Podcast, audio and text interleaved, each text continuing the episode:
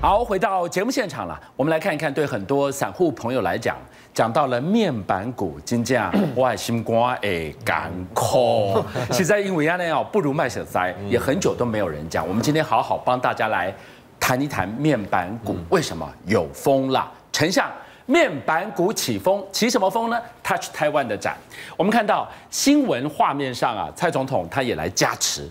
特别在这个上面呢，Mini LED 的 device 上面要去签名，台湾加油。蔡英文签到了一半，哇，没有出来会花。好，我们不要说自己煞自己的威风了，我们进一步要来看哦，在这个 Touch Taiwan 的展出的这个现场，我们看到有一个很厉害的电视，哇，这个电视是八 K 一百二十寸。换句话说，拎到了 K 天爱告多少根？那个纵深要够大才放得下，看起来刚刚好。据说现在呢，这一套电视呢，在中东卖一千万，几千万六千倍倍有上，卖给那个带着老鹰做商务舱的那些王公贵族，有没有？一千万，很厉害。好，我们就看看最近的面板股起什么风。除了 Touch Taiwan 之外呢，还有一个很重要的，当然就是二零二零的东京奥运。哇，每次到了奥运，为了看那个奥运的那个殊死战，哇，等西一波的换电视潮，有没有可能带起面板股另外一波期待？因为现在大展热带气旋的带领之下，有话题。你看哦，股价在动了哦，群创涨了两趴，友达涨了四趴。好，面板双虎看到这个地方，我要请幸富带我们来看一看，起来帮散户来关心一下，就顾不顾哎，面板股啊，面板这个产业哦，我想真的是很多投资人的痛，因为台股现在还在一万点以上，但是呢，群创友达的股价哦，之前呢都跌到历史新低，甚至是挂牌以来的新低，哇，真的楼价凄惨落魄啊，哦，只能用这样来形容。那为什么会是这样子？我跟大家报告一下，我先来给大家看一个资料哈。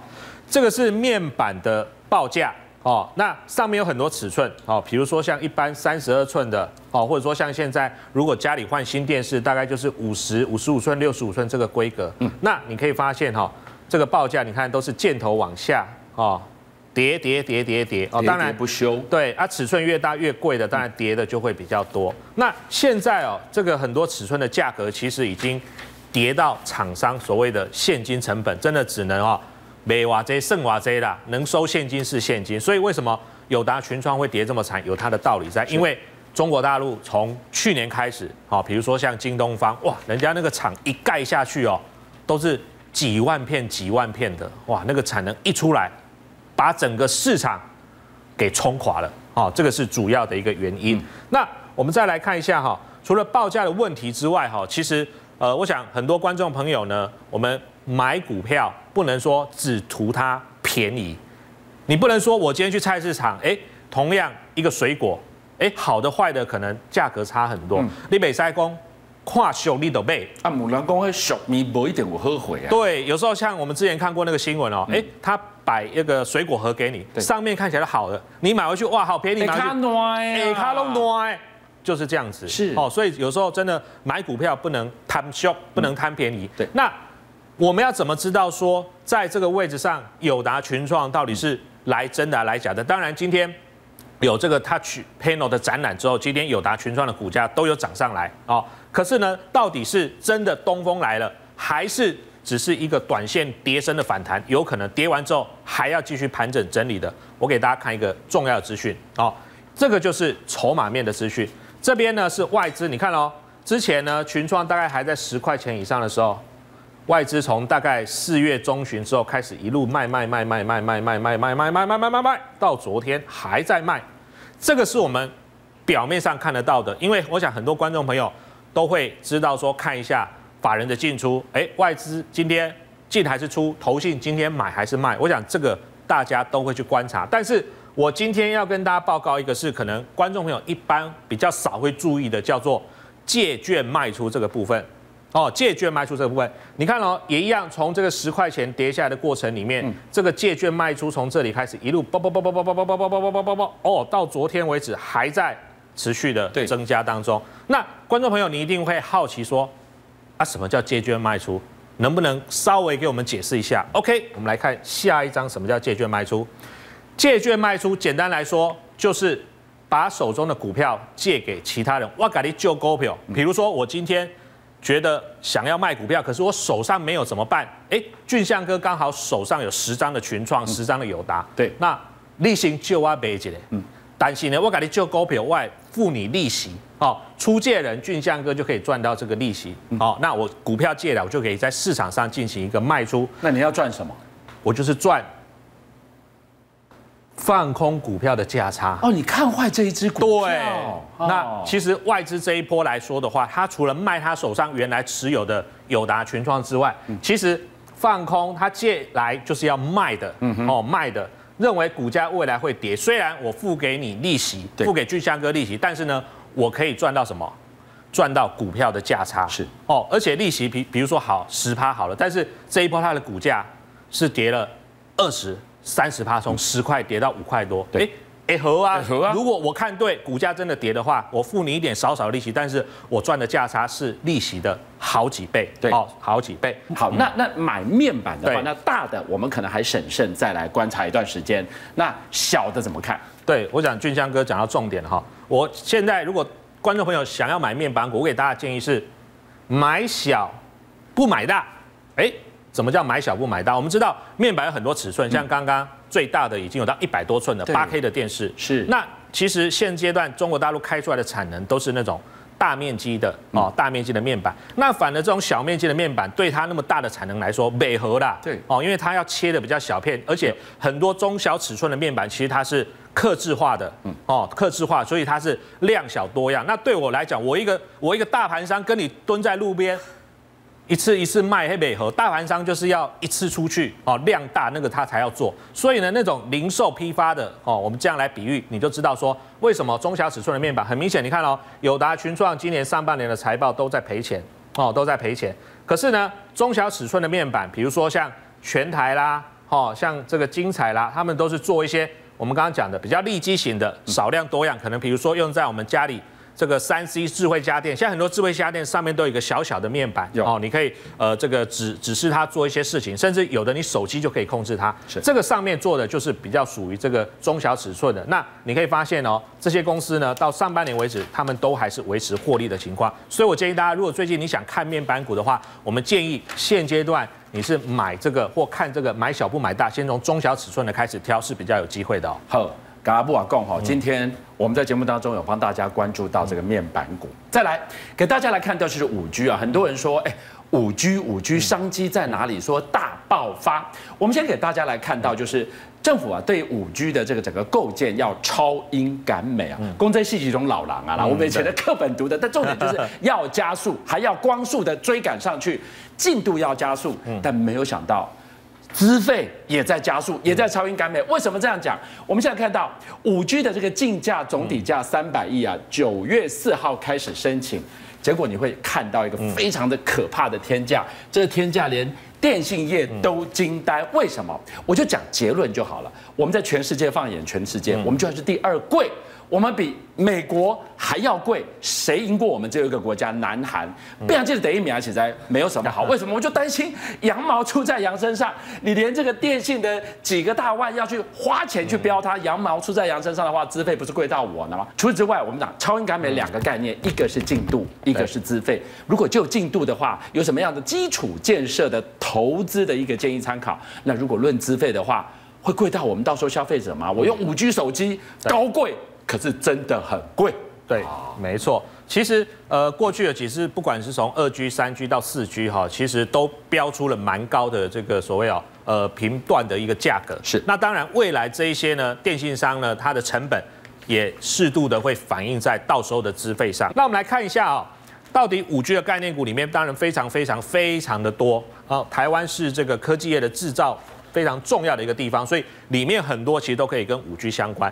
那我们就来看一下，我们在呃科技产业里面龙头中的龙头工研院，哎，工研院到底找了哪些厂商来一起打造这个所谓的五 G 基地台的一个生态系？那里面有分几个部分，包括像天线、射频元件、晶片、设备、测试、营运商，哦，大概有这几间哦。所以我觉得，如果我们要看的话，可以从这个工研院里面啊，他们有筛选过的来看，那里面我就简单举两档哦，这个个股给大家稍微看一下。第一档就是我们的 IC 设计里面最重要的这个联发科。哦，联发科你可以发现哦，之前呢它的股价哦大概在三百块这边哦整理好长好长好长一段时间哦，大概整理了两三个月。哦，最近哎股价突然哦开始呢撑杆跳哦，开始撑杆跳这边哦开始，然后呢联发科的股价是创下今年的新高，那为什么呢？原因我给大家报告一下，第一个。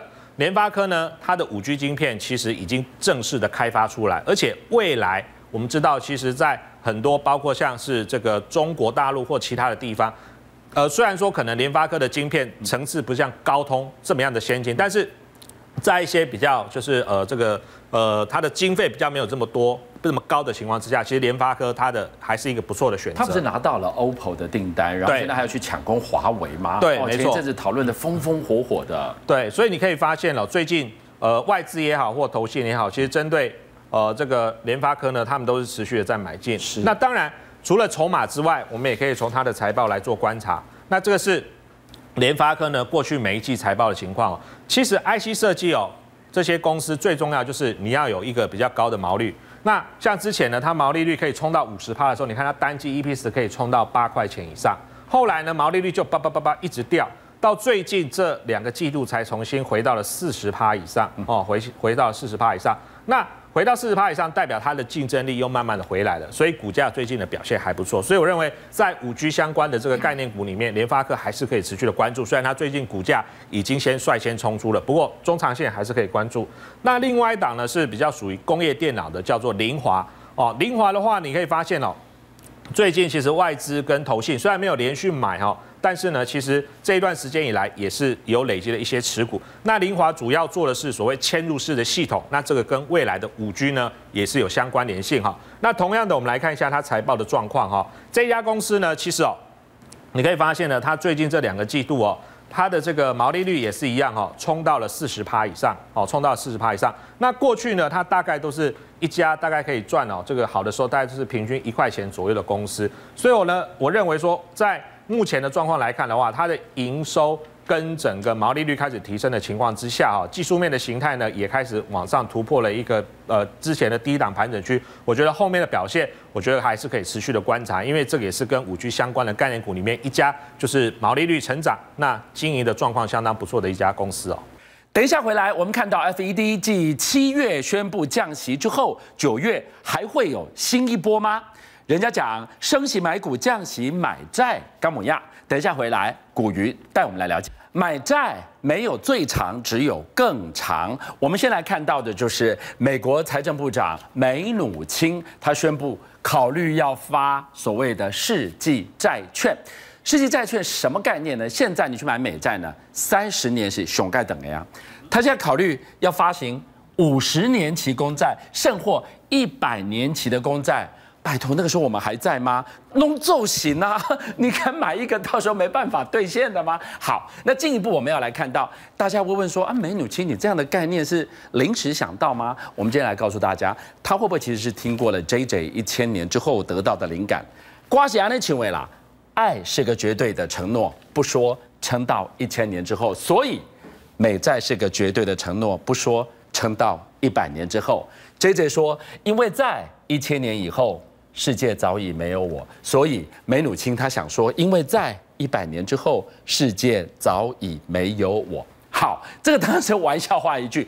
一千年之后的世纪债券，到底是一个无突然间想到的一个所谓的无厘头吗？倒也不是。给大家来看到，事实上奥地利已经开始在做，他们成功拍卖了两批百年债券哦，还不是五十年，都是百年债券哦，殖利率只有一点一七一 percent，而且到到。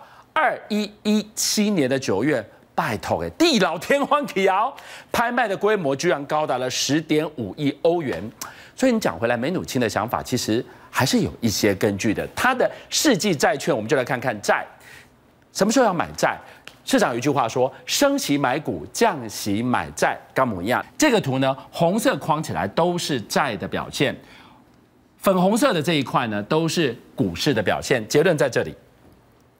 一九八零年以来呢，联准会降息之后的美股美债表现，整体来看以债券胜过了股票，而且投资级债在停止升息之后的三年，平均报酬率达到了百分之三十八，PK 群雄，蓝色这一根百分之三十八，所以呢，历史上的。所谓市场上的讯号，它是最好的老师。古鱼来告诉我们，现在第一个问题，要进入了降息游戏了吗？投资人钱要往哪里去？当开始降息的时候，钱基本上就会先往债市跑。嗯，所以呢，我们来看一下啊，刚刚呢，呃，我们谈论的是美债嘛。对。啊，有些投资人会讲说啊，美债我哎跑到美国开户买美债，我够麻烦呢。现现其实现在不用，现在很方便哦。你看像这个所谓元大美债，哎，这个是台股的代号哦。是。哦，所以你在台湾就会。直接去参与到那个债券、美国债券的一个投资。你看，我们刚刚讲说四月的时候，FED 开始讨论，我们要来考虑要不要降息。哎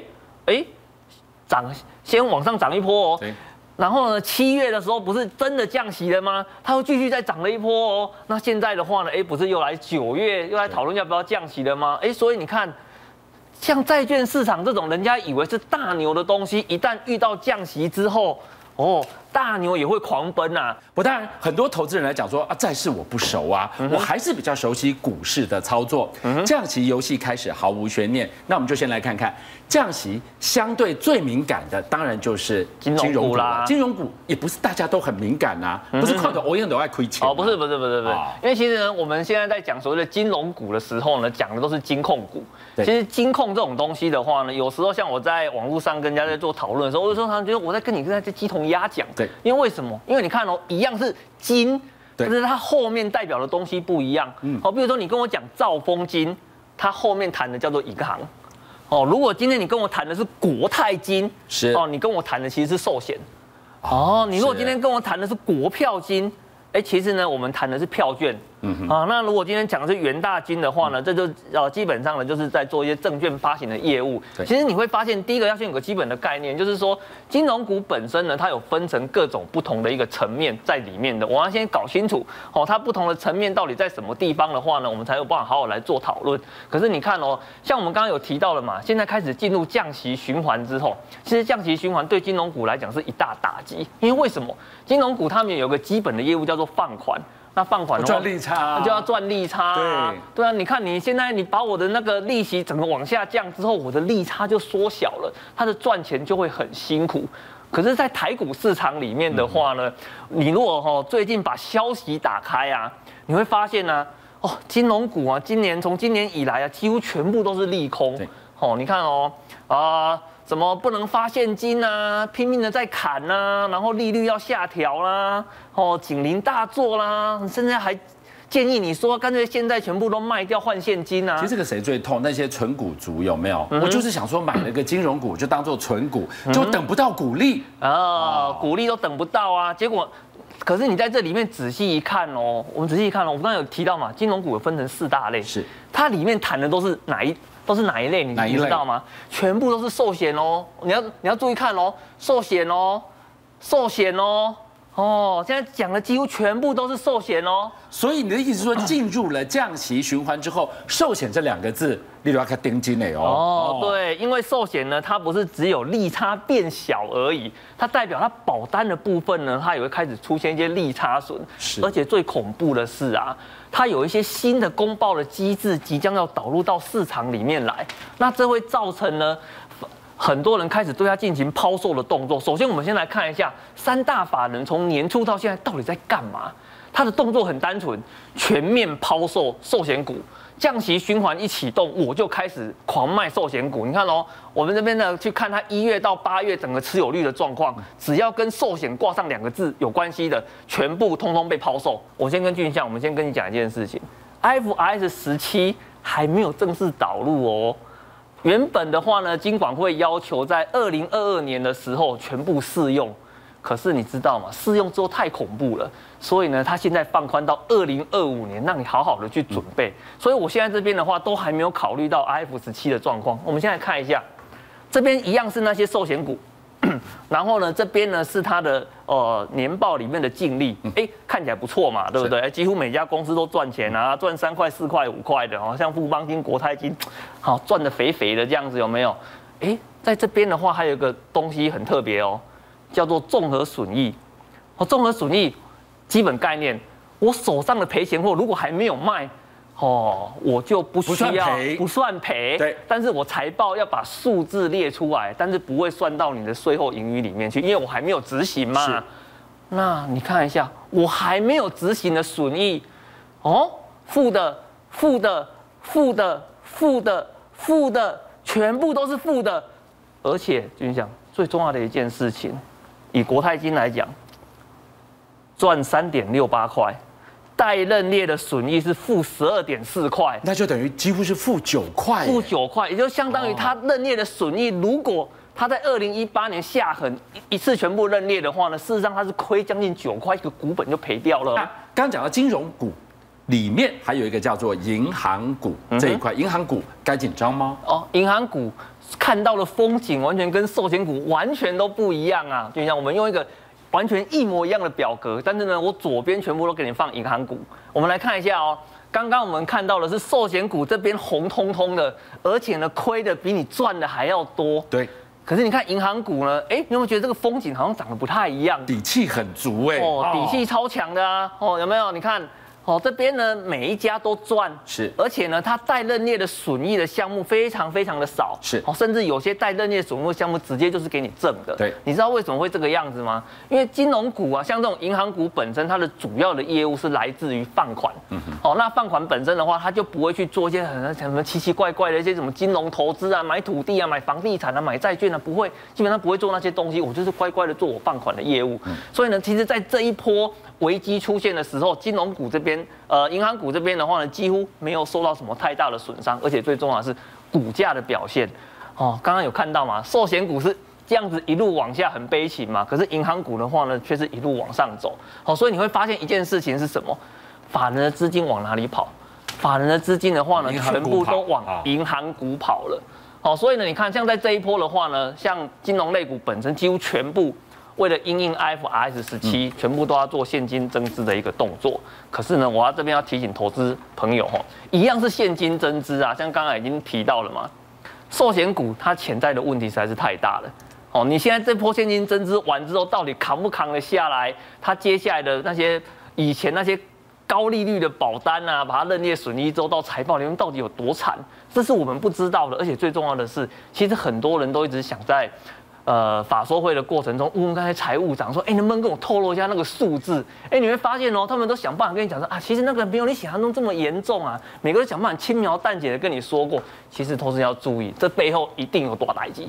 好，所以呢，如果今天是遇到寿险股的部分的话呢，请各位记住，哎，你要可能想办法哦，要把它给避开哦。可是如果我们换个角度来讲，如果是银行股的话呢，哎，也许你可以考虑很积极的去参与哦，因为你看。我这边的话呢，我把它目前已经揭露了财报的数字，哈，H one 跟呃 H one 的部分全部整理起来哦。你看，跟去年的同期相比，这些银行股，哦，不仅没有受到影响，还赚更多，哦，还赚更多，都比去年再多赚了将近十趴以上的一个水准。而且呢，我们刚刚看到的损益项的部分。哦，它认列的损益项的部分的话呢，甚至有大幅度成长的一个状况，所以你会发现啊、一件事情，如果是以银行股来讲的话呢，它不仅它自己在本体的部分呢，还继续啊获利往上成长，那至于说它原本带认列损益的部分的话呢，看起来呢，呃，它有可能以后会变成一些更大的损益数字回来，呃，回馈到整个税后盈余的这一块，所以我们如果要参加的话呢，应该是以银行股当成我们